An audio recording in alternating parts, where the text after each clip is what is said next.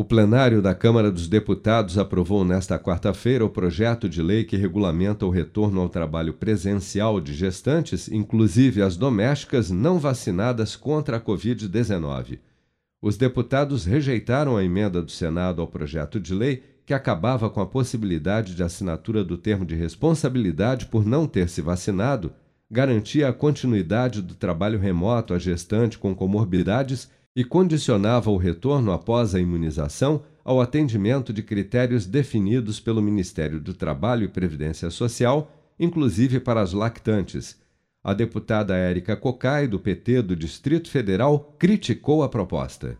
O governo ofereceria uma ajuda para pagar a remuneração para, particularmente, aquelas empregadas de pequenas e microempresas. O governo não cumpriu isso.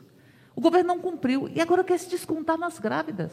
Mas para a deputada Paula Belmonte, do Cidadania do Distrito Federal, autora do substitutivo aprovado pela Câmara, o avanço da vacinação do país já permite o retorno seguro das gestantes ao trabalho presencial. Graças a Deus, nós estamos em um outro momento. Nós estamos num momento que o, o Brasil já está com, graças a Deus, as escolas abertas, as, os bares, os eventos estão abertos e, as nossas, e nós temos vacinação. O autor da proposta, deputado Tiago Dimas, do Solidariedade de Tocantins, destacou que o afastamento de gestantes precisava ser disciplinado para evitar a não contratação de mulheres. Coloca fim a uma aflição de quem emprega e de quem gera renda a esse país, sobretudo aqueles micro e pequenos empresários. 72% das empresas diminuíram seus quadros de funcionários ao longo dessa pandemia.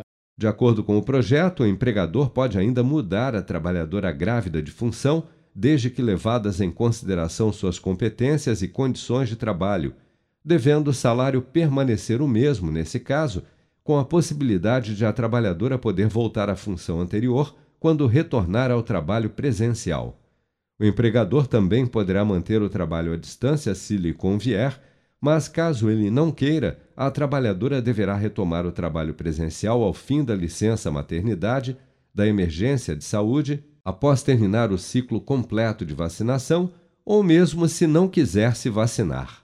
O texto segue agora para a sanção presidencial com produção de Bárbara Couto, de Brasília, Flávio Carpes.